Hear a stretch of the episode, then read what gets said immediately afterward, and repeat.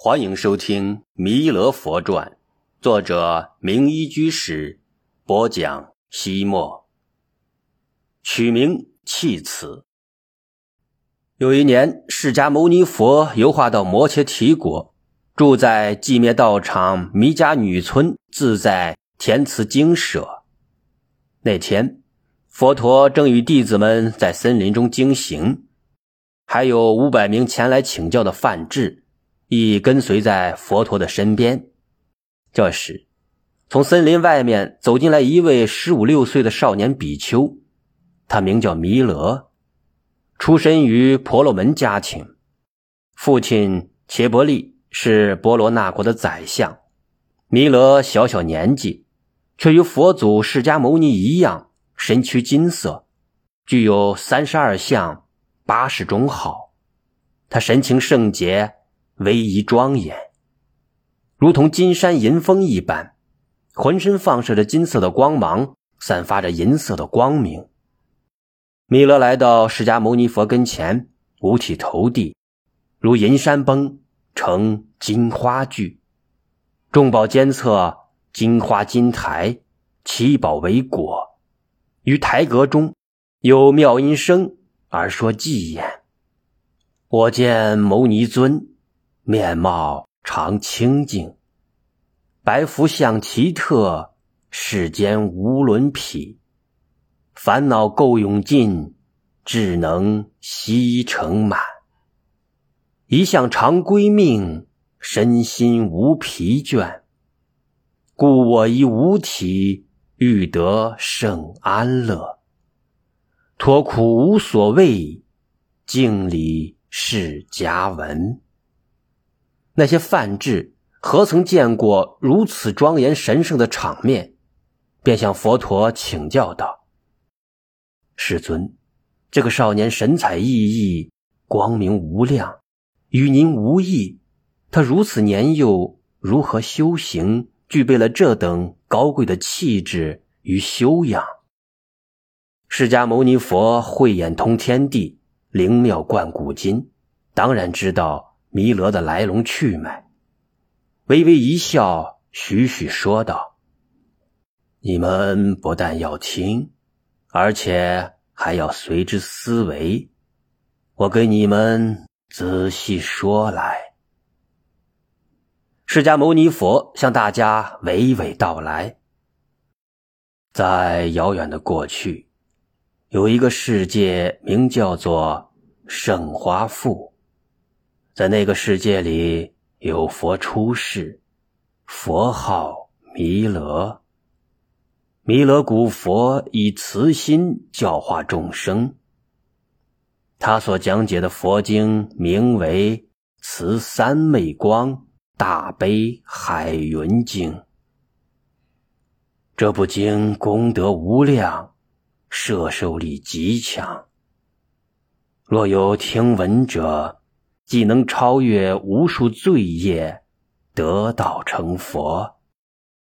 当时这个国家有一位名叫一切智光明的大婆罗门，他聪慧多智，博览群书，知识极为的丰富，是全国最有学问的人。他听说弥勒古佛声名卓著，很是不服气。便前来辩论。然而他费尽心机想出的种种难题，都被弥勒古佛一一破解。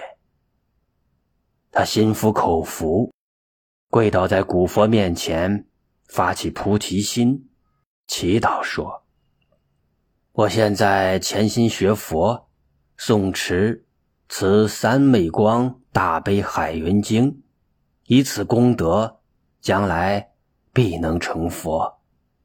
我成佛时，佛号也叫弥勒。从此，他舍离家园，独自进入深山之中，修行梵行。他除了每天到附近的村庄乞讨一些饭食以活命之外，其余时间都用来诵持佛经、坐禅静修。经过了多年的潜修，他已经达到了无欲无求、灵明不昧、一心不乱的境界。上天似乎是为了考验他，连续降雨不止，山洪爆发，河水暴涨，冲毁了道路桥梁，彻底阻断了他的乞食路线。但是这个大修行人不骄不躁，整天在山洞中打坐诵经，一刻也不放松修行。如是过了七天。大雨依旧下个不停，洪水仍然没有消退，而他一心修行，因为长期不能起食，已经饿得奄奄一息。若是不能尽快的进食，必将饿死在山洞之中。附近的山林之中生活着五百只野兔，以一只白色的母兔为王。兔王见修行人七天未能下山乞食，内心思维：此人为了修行多日未食，命不长了。他若圆寂，国内就再也没有修行佛法之人，法创将崩，法海将枯，如何是好？为了令正法久住，兔王决定舍弃生命。他心想。一切诸行都是无常的，众生爱惜身体，空生空死，不知脱离轮回。我今天欲为众生做一桥梁，令大法久住，以自己的肉体供养法师。为什么呢？多劫以来，我丧身无数，因为业力所使，无法摆脱鸟兽的形象。今生。我总算听到了修行人所诵持的无上大法，因此我决心放舍生命，以供养法师。这时雷击柴心，山火自燃。兔王来到了山洞，恭敬闻绕，右转七匝，然后对修行人说：“法师，我今为法供养尊者。”修行人说。您是小动物，虽然有善心，怎么能办到呢？兔王说：“我要以自身供养您。为什么？为了正法久住，令众生得饶益。”兔王拜别修行人，离开山洞，与自己的独生儿子告别之后，说道：“从今往后，你要独自生活了。”可以随意的逐水草而居。小兔子一直与母亲形影不离，早已经洞悉了母亲的心愿。他不仅泪流满面，对妈妈说：“母亲大人为了无上大法不惜生命，我亦要追随您。”话音未落，小兔子首先跃身而起，投身火中。兔王随后。也投入火坑。兔肉烧熟之后，树神对修行人说：“法师，兔王母子为供养您，自己投身火中。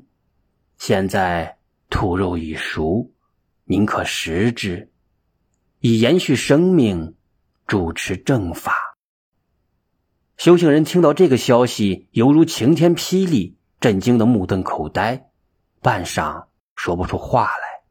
他悲痛欲绝，将正在诵持的经书放在树叶上，说偈曰：“宁当染身破泪目，不忍行杀食众生。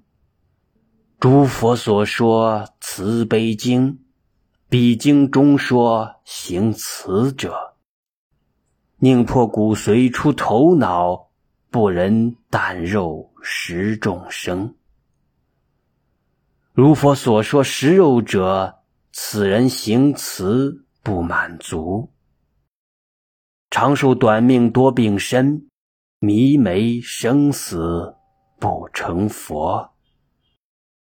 修行人紧接着发誓说：“愿我生生世世不起杀生的念想，永永远远不吃肉。”入白光明慈三昧，直至成佛，至断肉界。